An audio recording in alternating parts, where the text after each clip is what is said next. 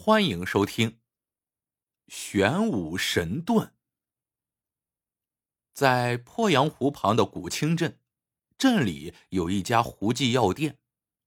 这天一大早，药铺的老掌柜胡三揉着眼睛，刚开药店的柳木房门，就见一个头戴斗笠、赤着双足的中年人急匆匆的走进了药店。这个中年人一身的鱼腥味道，很显然。他是个渔夫。这个粗眉大眼的渔夫名叫周铁叉。周铁叉走进药店，将他背后一个硕大的青布包袱咕咚一声放到了地上。周铁叉对药店老板胡三抱拳说道：“胡老板，您收不收龟板呢？”周铁叉昨天到鄱阳湖中去捕鱼，一网下去，竟然打上来一个三尺方圆的大龟壳。有懂行的告诉他，龟板是一味中药，有滋肾、潜阳、退虚热的功效。看这块龟板这么大，退掉龟板乌龟的寿命绝对在千年以上。这千年灵龟的龟板应该是上等的中药。周铁叉这就扛着龟板来找胡三来了。胡三的药店里不缺龟板，他本想拒绝，可是低头一看。那个变生着青苔的大龟板，他不由得咦了一声。这个大龟板的四周竟有一层黄铜包边。最奇怪的是，龟板的凹甲正中有一个黄铜的把手，这难道是一面冲锋陷阵用的盾牌吗？鄱阳湖自古多战事，在鄱阳湖中发现盾牌也不奇怪。胡三找来抹布。他在盾牌外面的铜边上狠擦了几下，那铜边竟然闪出黄灿灿的金光来。如果龟甲四面的包边都是金子的，那不用想，龟板正中的铜把手也应该是金子的。胡三站起身来，他假装很为难的说道：“这古清镇靠近鄱阳湖啊，缺什么中药啊？也不缺龟甲，可是……”您这辛辛苦苦将大龟甲背来，我这就给你十两银子吧。胡三用十两银子打发走周铁叉，他急忙叫伙计关上店门，然后找来刷子、手巾、大抹布，他将这面龟甲表面的泥沼和青苔去掉，龟甲的表面上竟出现了一行字迹：“玄武重盾，威武将军太史谋之兵器。”太史谋可是元朝末期最足智多谋的将军，因为他不满元顺帝的残暴，领着青州的兵将反上了太行山。元顺帝曾经多次派兵对其征讨，太史谋骁勇善战，兼足智多谋。他每打败一次元军，就将作战心得刻在这张玄武盾上。太史谋百年之后，就将这面宝盾传给了自己的徒弟。柳啸天，柳啸天根据盾牌上的作战奇谋，也是屡败元军，最后成为明太祖朱元璋手下最得力的大将。可是柳啸天在和盘踞鄱阳湖的陈友谅交兵的时候，率船被陈友谅手下的水军凿沉，柳啸天命丧鄱阳湖底，那块兵家至宝玄武盾也就失落了。玄武盾。可是兵家的重器，陈友谅对之早就垂涎三尺。他歼灭了柳啸天的战船兵将之后，曾经命人在鄱阳湖中打捞了三天三夜，可是最后也没有找到玄武盾的下落。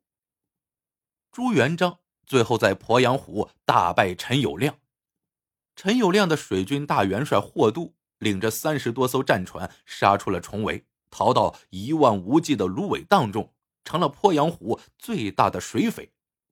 现在是大明的天下，凶恶的霍都一点都不知道收敛，他仍然领着手下经常上岸，明目张胆的抢劫和骚扰百姓。谁会想到这个兵家必争的宝贝会落到他胡三的手中呢？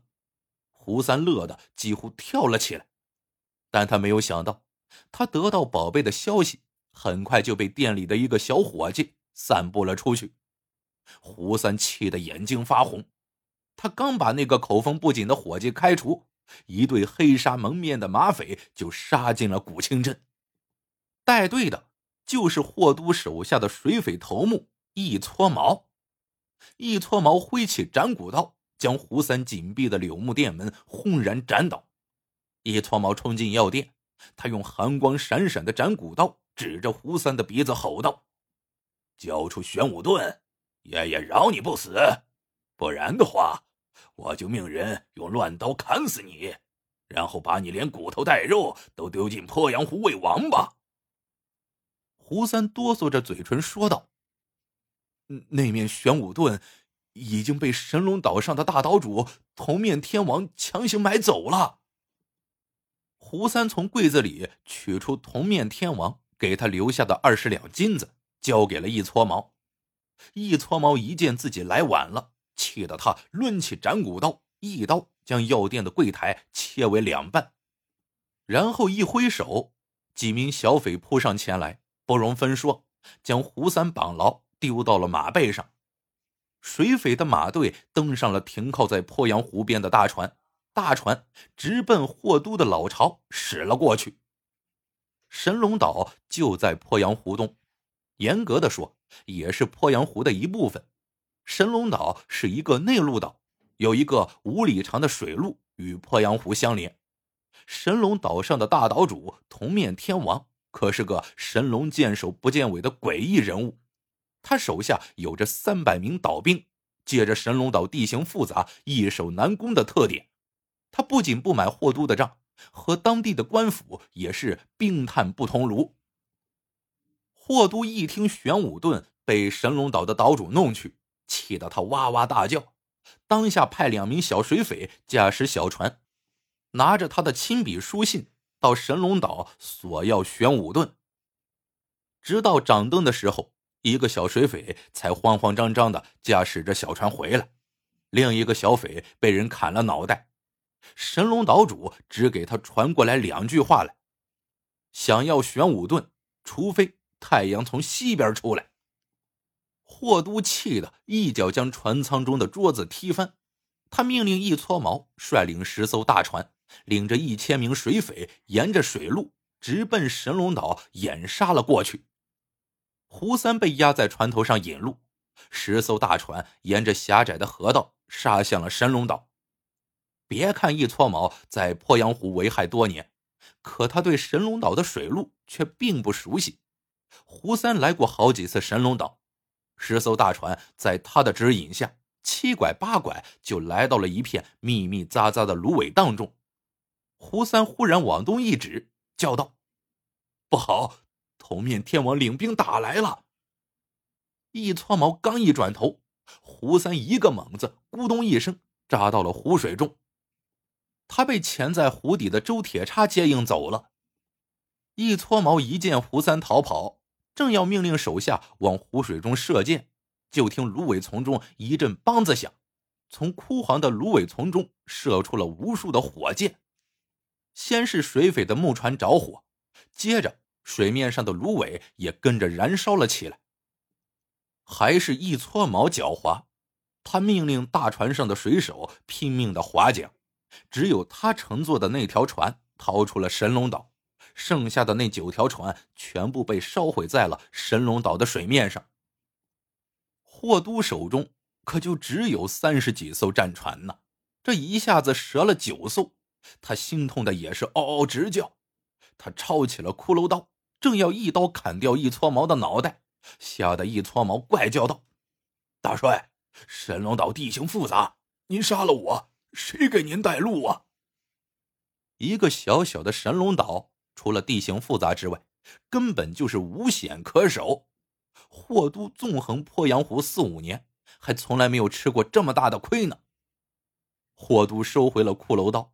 冷笑一声，说道：“三天之后，月圆之夜，由你带路踏平神龙岛。”转眼就到了第三天的午夜，霍都点齐了二十多艘大船，趁着夜色直奔神龙岛而去。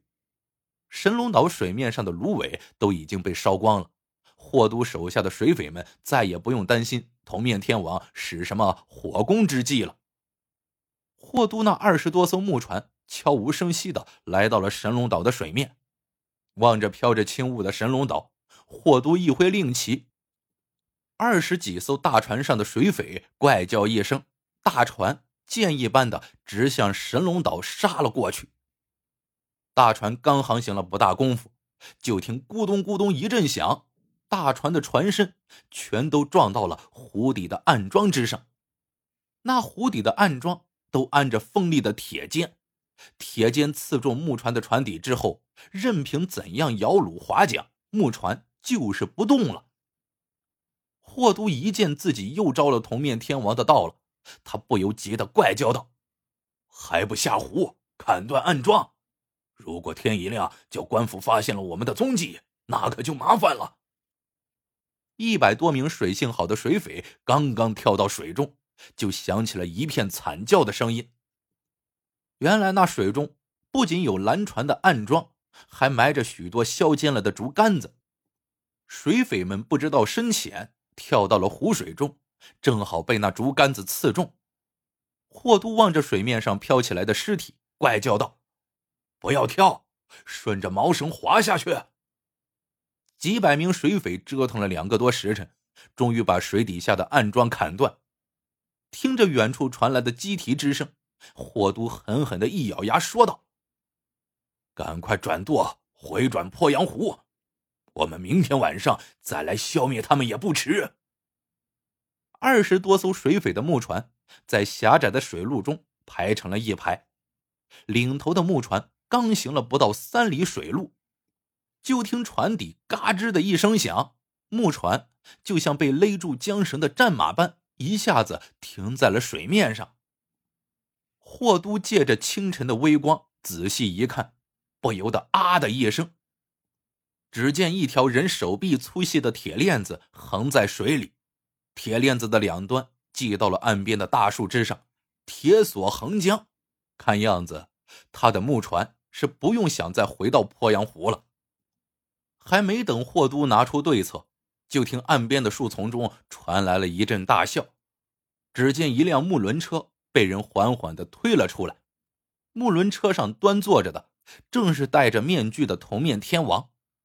铜面天王的两条裤腿随风飘荡，原来他竟是一个无腿人。铜面天王叫道：“霍都，看贼船已被我的铁链锁住。”你如果不投降，就等着受死吧。霍都手中令旗一摆，正要派人下船进水斩断铁链，就见两边的树林中冲出了两千名民兵，他们个个手持弓箭，飞蝗般的大箭直向船上射来。霍都一见中了埋伏，怪叫道：“撤回去，攻占神龙岛！快！”神龙岛上。已经没有铜面天王的人马，霍都的二十多艘木船轻易的攻占了神龙岛。铜面天王没有想到霍都会狗急跳墙，他在岛上留有粮食，霍都领着一帮善于水战的水匪坚守半个月不成问题。霍都正在得意，就见一撮毛兴冲冲的跑了进来。大帅，我找到那面玄武盾了。玄武盾。就被放在了神龙岛铜面天王的卧室中。霍都听罢大喜，要知道那盾上妙计连篇，只要他参悟透上面的兵法，何愁自己不能杀出一条血路，取得最后的胜利呀？霍都跟在一撮毛身后，急匆匆的来到了铜面天王的卧室。果然，那面三尺见方的玄武盾就横放在了桌子上。霍都看完了玄武盾上面密密麻麻的字迹，先是惊，后是喜，最后却咕咚一声瘫坐在了椅子上。那上面刻着太史谋留下的作战奇迹，任何一条都堪称经典。根据上面的办法，他确实可以轻易的领着水匪们逃离险境。可是当他看罢最后刻上的几十个新字，他不由得愣住了。